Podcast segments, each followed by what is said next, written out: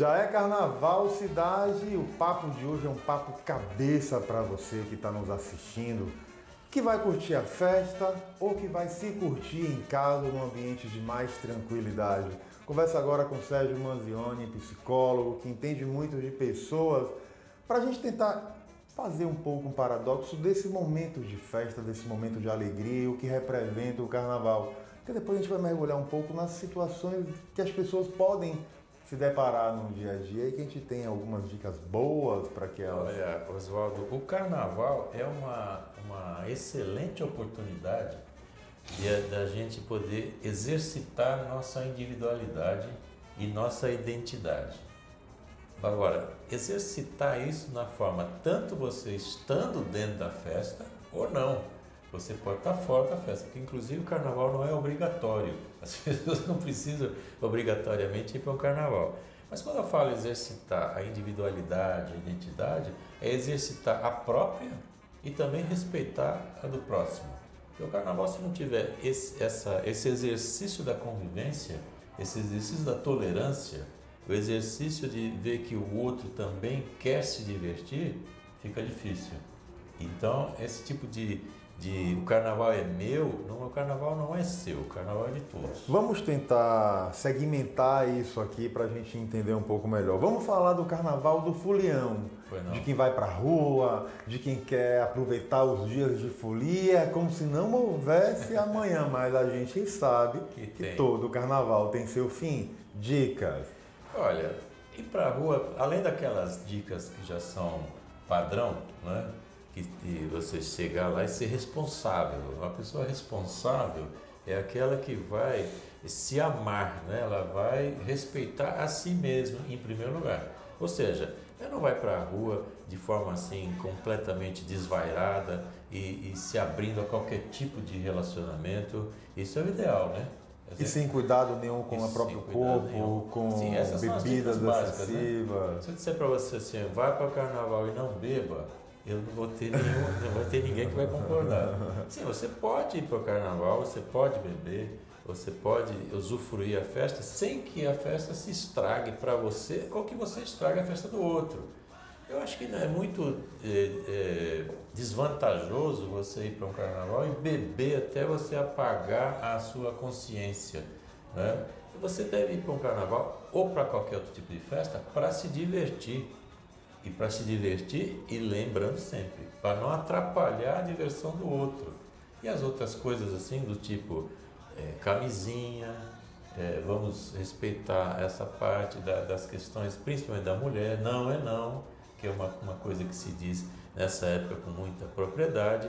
Quando a mulher diz não, é não, o homem diz não, é não, é você não sair puxando o cabelo das pessoas arrastando, dando chave de braço nas pessoas para beijar. Isso aí é uma coisa que acho que nem no, no talvez no carnaval das cavernas isso fosse adequado. Tem muita, tem muita gente que vai para a rua com espírito de extravasar, de pegar geral, como se não houvesse um amanhã. Sim. E muitas pessoas não se preocupam com consequências, porque acham que está tudo dentro do espírito carnavalesco, está tudo permitido. Está tudo permitido num carnaval?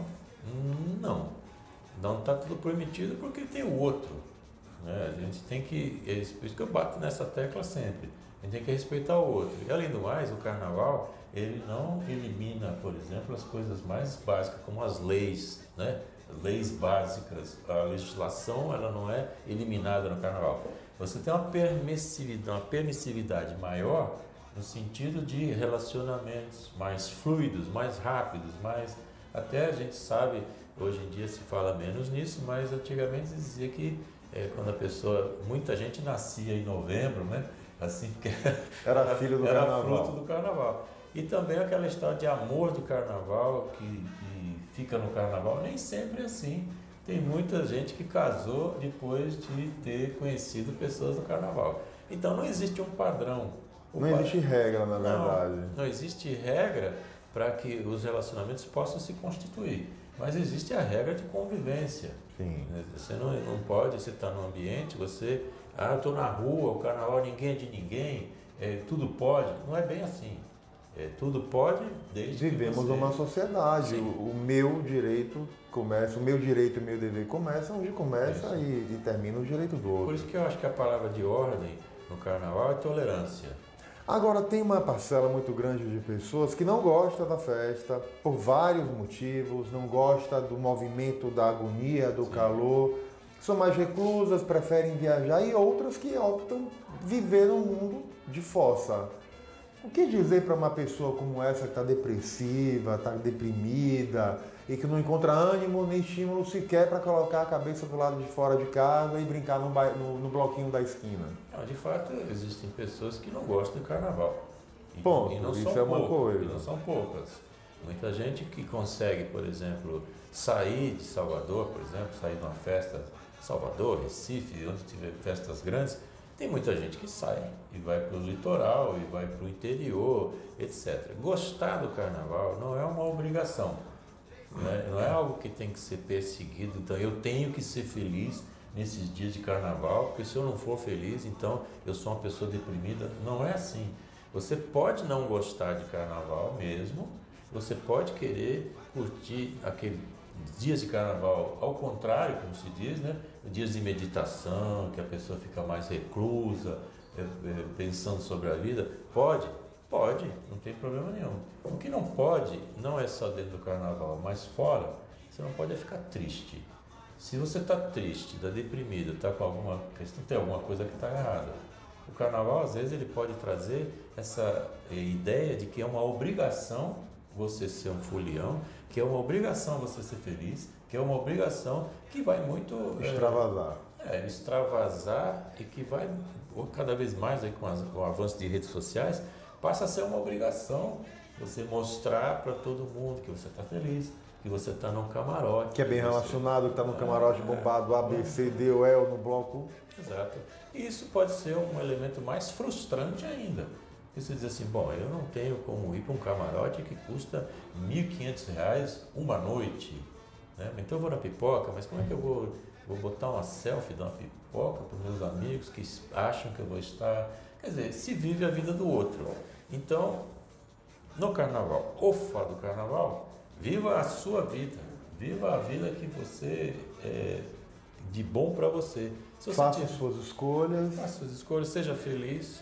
é e assuma suas escolhas, porque elas Sim. terão um preço que você vai arcar com elas. Seja de, se- de ficar recluso, de sumir, de viver uma situação, uma programação mais tranquila, ou de ir para a rua extravasar e Como queira. A aproveitar. palavra sempre é responsabilidade.